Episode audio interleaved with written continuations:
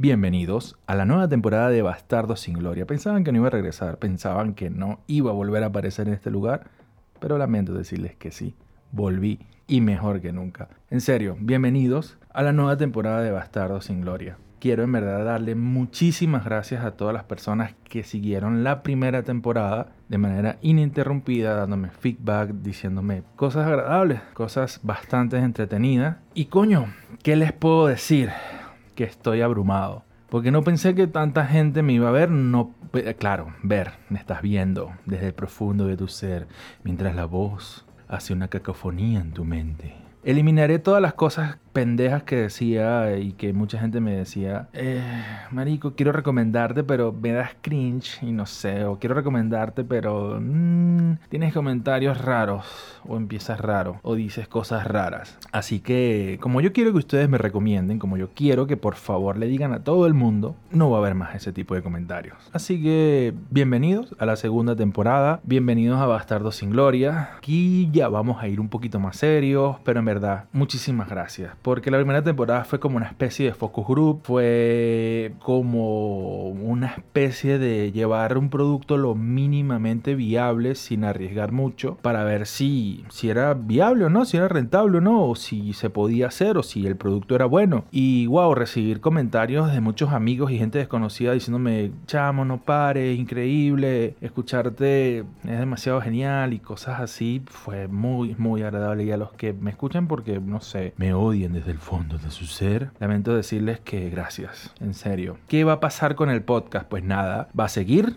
va a seguir mejor, es como una especie de, de tráiler de película, así que este verano tendremos a un podcast que va a tratar de llegar más lejos y aparece así unas explosiones tipo Michael Bay. Sería genial. José Luis, cuando edites esto, agrégale unas explosiones hacia lo Michael Bay. Tendré que ser algo como, como video, porque audio no es lo mismo. Nada más escuchar un audio de una película de Michael debe ser muy triste. Ajá, vamos a llegar más lejos, crear comunidad. Lo más importante es crear comunidad. Compartan, comenten. Ustedes no saben lo mucho que ayuda compartir, darle un like, mm, decir cosas en los comentarios, porque eso alimenta el algoritmo de la plataforma en el cual esté hosteado este audio y lo recomienda. En serio, es una cosa increíble. Ustedes no saben lo mucho que ayudan con eso. Si ustedes ven por ahí comentarios míos en YouTube es porque quiero apoyar a mi youtuber o al creador de contenidos que a mí me gusta y como vivo en comunismo no puedo decirle, mira, toma, aquí hay 20 dólares para que sigas haciendo cosas increíbles. Pero si tú que estás en Miami, en Dublín, en Panamá, iba a decir Argentina, pero en Argentina no porque están, creo que igual que en Venezuela o van para allá. Quieren aportar podcast a este pequeño bastardo. Acabo de, de crear eh, la página de Patreon. ¿Y por qué? Me van a decir, José, ya te vendiste. Ya quieres dinero. Quieres hacerte millonario quieres venderte al capitalismo salvaje. Y déjame decirle que sí, sí a todo, completamente. Necesito dinero. Quiero que este hobby crezca a un nivel que uno pueda decir, ¿saben qué? Al demonio hacer ediciones para páginas bien extrañas y bizarras y productos de dudosa procedencia, viviré del podcast. Creo que eso está muy lejos, pero mm, ¿por qué no? Así que abrir Patreon y los invito. En la descripción de este video o de este audio van a encontrar ¿Y por qué digo ahora video? Porque toda la primera temporada de Bastardo sin Gloria está en YouTube. La segunda temporada va a estar en YouTube. Este audio o este capítulo, en el momento que lo estás escuchando, ya está en YouTube. Simplemente baja al canal y lo escucha. ¿Y por qué hice esto? Porque mucha gente me decía, coño, yo lo quiero escuchar en el trabajo, pero no puedo porque bla, bla, bla, bla, bla. Y yo, no, esto es un podcast, esto no, tiene por qué estar en, en YouTube, bla, bla, bla, bla. No es el caso, pero bueno. Entonces, ¿por qué abro el Patreon? Porque quiero que crezca, quiero hacer un producto mejor, quiero pagarle a la gente, no quiero decirle a alguien, mira, ¿será que me puedes hacer el logo y, y te doy un abrazo? O mira, me puedes llevar a las redes sociales y te doy agua. No, quiero en verdad pagarle. ¿Saben qué sabroso? Que te paguen por tu trabajo. Y que paguen lo que pidas, lo que tú creas que vale tu trabajo. Y eso yo lo valoro mucho. Y en verdad quisiera que esto creciera, que fuese más profesional, que llegara muchísimo más lejos. Así que esta nueva temporada o a partir de ahora estamos en Patreon. ¿Cuánto es? 5 dólares. No les estoy pidiendo nada No es una limosna o por favor ayúdenme. No, van a recibir contenido a cambio. Van a, ustedes van a pagar y yo les voy a dar un producto o un servicio. Aquí iba, pudiese decir algo muy fuera de contexto, al cual en la temporada pasada lo hubiese hecho, pero no. José Luis se reformó, José Luis cambió. Y les voy a dar un servicio como por ejemplo contenido exclusivo. Ajá, se acaba de caer el micrófono. No sé en qué parte, en qué quedé. Ajá, pero van a recibir contenido exclusivo. Van a, por ejemplo, van a tener dos capítulos exclusivos al mes. Van a poder votar por el capítulo. ¿De qué quieren que yo hable? Va a haber una, una, selección, quieren que hable mal de una película, quieren que hable bien de una película, quieren que diga mi opinión acerca de cualquier cosa. Se lleva a votación, los participantes de Patreon escogen y gana eso. Van a haber invitados. Eh, vamos a estar más activos en Twitter, en Instagram, porque esta es una nueva temporada. Esto es algo nuevo. Y como las temporadas son temporadas, eh, vamos a aprovecharnos de este formato en el cual me desprendo de la temporada pasada, pero sigo siendo un podcast sobre series, cine que nadie pidió. Y eso son las temporadas. Y muchos me dirán, José Luis, pero tú no hablas de cosas de cine y aprendemos con tu podcast y yo te diré, claro, te voy a hablar acerca de las temporadas. Así que el primer capítulo de la segunda temporada de Bastardo sin Gloria es sobre las temporadas. Si ustedes se van al primer capítulo del, Bastardo sin Gloria, el piloto, va sobre pilotos, así que, que me estaba servido, estaba ahí perfecto. ¿Cómo no iba a poder ¿Cómo, cómo no, no, no hacerlo, pues? Entonces, es acerca de las temporadas y vamos a adentrarnos acerca de las temporadas. Van aproximadamente como 8 minutos. Otra cosa que muchos me comentaron es que el podcast duraba muy poco tiempo. capítulo de 10 minutos, de 15 minutos, era como que no, queremos más, tú eres chévere, eh, queremos saber más de ti, queremos, no sé, bla, bla, bla. Y yo como que, bueno, o sea, sus palabras son órdenes y esto será mucho más largo. Quizás lo largue artificialmente como lo estoy haciendo ahorita, hablando de otra cosa menos de lo que va a ser el, el qué, el capítulo de hoy que estaremos hablando de las temporadas. Ajá, y muchos se preguntarán, ¿cómo nace esto? ¿Qué es esto? ¿Por qué existen temporadas? ¿Por qué mi serie favorita está partida en pedazos y yo tengo que esperar tanto entre una y otra? ¿Por qué Juego de Tronos terminó tan horrible? ¿Por qué Los terminó tan mal? ¿Por qué Breaking Bad es tan hermosa? ¿Por qué Mr. Robot es algo hermoso? ¿Por qué? ¿Por qué José Luis? Dímelo. Y yo estoy aquí para brindarte información, iluminarte. Y miren, las temporadas nacen por la evolución del lenguaje y narrativos que ya existían. Esto no es nuevo. No fue que alguien dijo, oh, ha llegado a mí un nuevo poder, una nueva inteligencia y voy a crear algo que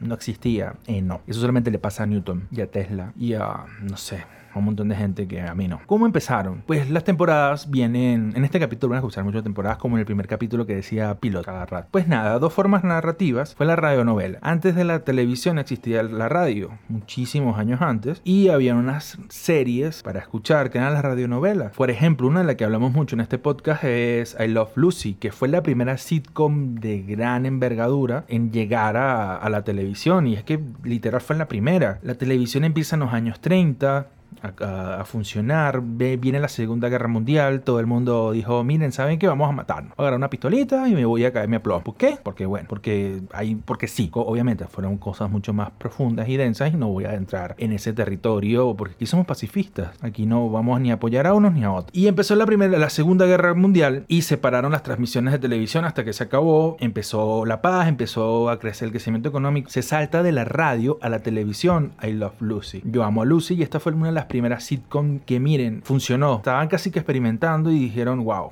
esto es demasiado bueno para ser verdad, continuemos. Y fue un formato que hasta, no sé, hasta hace 2, 3, 4 años se mantuvo intacto. Los invito a que vayan a la primera temporada y escuchen el, los dos capítulos que le dedico a una de las mejores sitcoms de la historia de la televisión, que es Friends. Que por cierto, ahorita hay una reunión de todos los actores que hicieron vida de esa familia. Otro, por ejemplo, de radionovela, el Llanero Solitario, El Avispón Verde, fueron un formato narrativo que, wow, que ya estaba y simplemente lo llevaron. Las temporadas lograron agarrar ese sistema narrativo de las radionovelas de un capítulo, una temporada, la serie. El capítulo vendría siendo una célula. La temporada viene siendo como el sistema, el sistema nervioso, el sistema reproductivo, el sistema respiratorio y la serie el cuerpo completo. Entonces, ellos le, a los productores les servía dividir la serie en temporadas para poder, como un rompecabezas, agregar más tiempo si una serie es muy buena, no quieres que se acabe. O sea, si tienes un producto que te da demasiado dinero, quieres que el producto siga. Y por eso muchos dirán que Friends duró una temporada más, que Lost duró demasiado tiempo, que nadie sabía qué estaban haciendo con Juego de Tronos. Porque la gente que pone el dinero,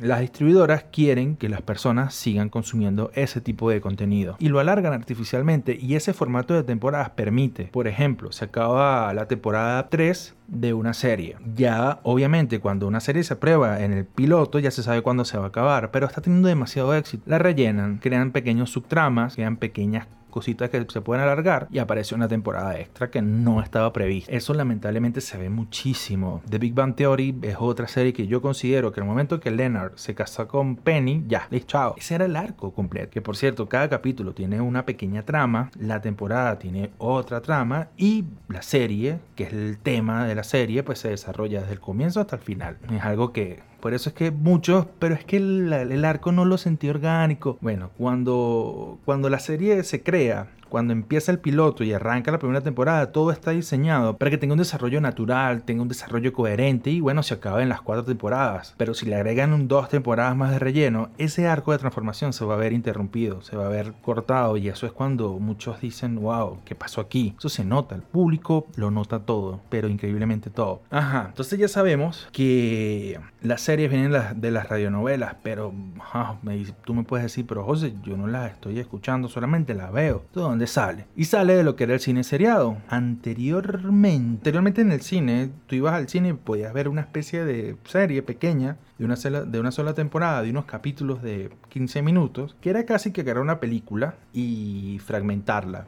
Pero antes tú ibas al cine y habían unas series que eran de 12 minutos, que la pasaban antes de cada película o simplemente la pasaban y eran unas películas, por así decirlo, que la, la dividían en fragmentos de 12 minutos y eran de 15 capítulos, 20 capítulos, muy famosas, por ejemplo fue Flash Gordon o Fu Manchu, pero la diferencia era que no era una película que simplemente la cortaban y ya, no, sino que al final de cada capítulo había un gancho, algo que te dejaba, wow, pensando, quiero saber qué va a pasar, no sé, descubrían a alguien haciendo algo, qué iba a pasar después de eso. No respondía a la trama de, la, de toda la serie, pero generaba como una necesidad de volver a ir a la semana que viene, al mes que viene, al cine, a ver qué pasaba, la continuación. Eso, como nosotros vemos las series hoy en día. Y bueno, las series antes eran de 23, 22 capítulos. Eso era porque en aquel tiempo, estoy hablando de antes del 2004, 2005, que pasó algo, que ya voy a hablar de eso, se necesitaban que una serie cumpliera 100 capítulos para poder sindicalizarse. Hay dos cosas que en la industria del cine lo mueve todo, o quizás más, pero por ahora vamos a decir dos. El dinero y los sindicatos. Eso son cosas sagradas. Los Oscars los dan el sindicato de actores y bla, bla, bla. Eh, los Grammy los dan otros sindicatos, los sindicatos de productores dan sus propios premios, los sindicatos de escritores, los sindicatos de, no sé, de los sindicatos de los que limpian el piso, los sindicatos de lo que sea. Son organizaciones civiles que se encargan de crear sistemas éticos, o otros dirán que mafias, o no nos vamos a meter en eso. Tratan de, de mantener regulada la industria y pues dan sus propios premios. Para ese tiempo se necesitaba que una serie cumpliera unos requisitos para poder sindicalizar a todo el personal, o sea, que tuviesen beneficios, que tuviesen un montón de cosas con la cablera. Y una, y una serie de 25 capítulos por temporada necesitaba cuatro temporadas para poder, para poder sindicalizarse. Pero ¿qué pasó? En el 2004-2005 hubo una huelga de guionistas que estaban pidiendo mejor salario, que estaban pidiendo reformas en los, en los créditos o reformas en el sistema en el cual se reconoce su trabajo. Y eso cambió muchísimo el formato del cuántos episodios había por temporada. HBO venía diciendo, nosotros no vamos a tener 20 capítulos por temporada, vamos a tener 10, pero van a ser increíbles porque el dinero que se pueden gastar en 20 capítulos lo vamos a gastar en 10 y mejor porque va a ser más presupuesto. Y aparecieron las streaming que acabó con el formato de 20 capítulos. Aún así muchas sitcom aguantaron. Y por ejemplo, The Big Bang Theory fue una serie que llegó hasta 20 y pico de capítulos en su última temporada, pero creo que fue la última. Y ahora en adelante son 10 o series limitadas que es de una sola temporada. Por ejemplo, tenemos tenemos True Detective, tenemos, no sé, se me viene muy pocas a la cabeza ahorita, pero son series que duran una temporada, seis capítulos, diez capítulos y ya, listo. El Chacal, por ejemplo, fue otra serie limitada para televisión y eso fue cambiando y desde 2010 en adelante con el servicio de streaming, con los nuevos formatos, aparte desgasta menos. Se supone que una temporada son dos a tres meses de rodaje sin descanso, luego viene la edición y luego viene la distribución, que es la emisión de cada capítulo. En eso se te van fácil seis meses. De acuerdo en qué lugar estés de la producción, te van a tocar vacaciones antes o después, pero una temporada normalmente es un año. Seis meses de trabajo realmente fuerte y seis meses de vacaciones. Algunas veces son menos, más, depende de los contratos que hayan negociado los productores. Y así, amigos, es como funciona una temporada en la televisión. Por eso es que existen las temporadas, por eso es que no hay Friends, no dura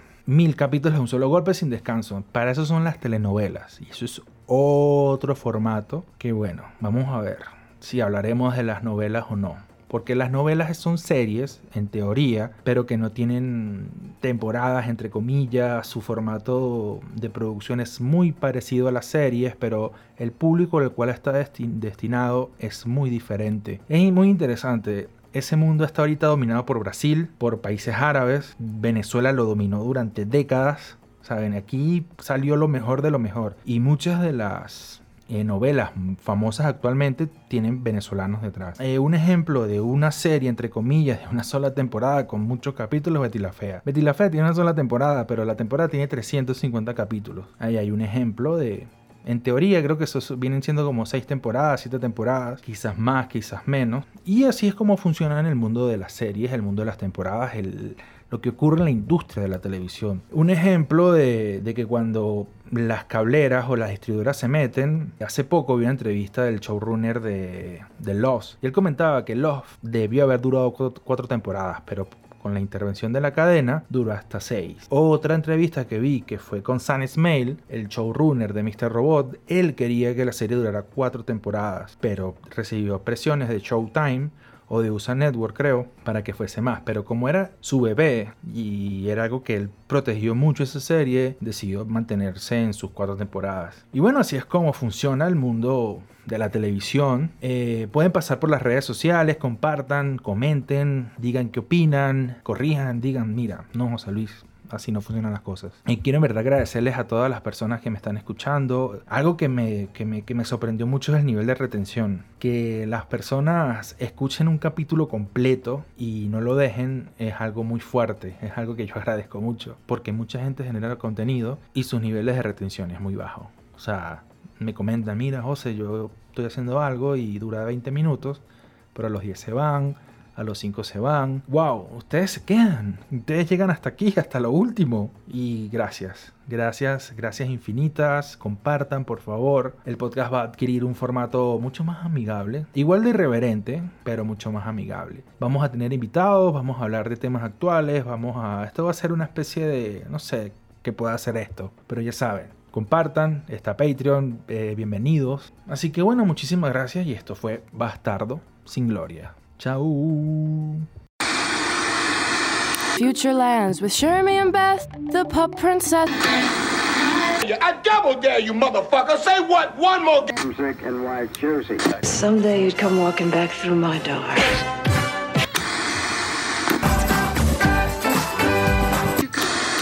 Gotta come back with me. Where? Back to the future. Antonio Margareti. Ancora? Margareti. Un'altra volta, ma...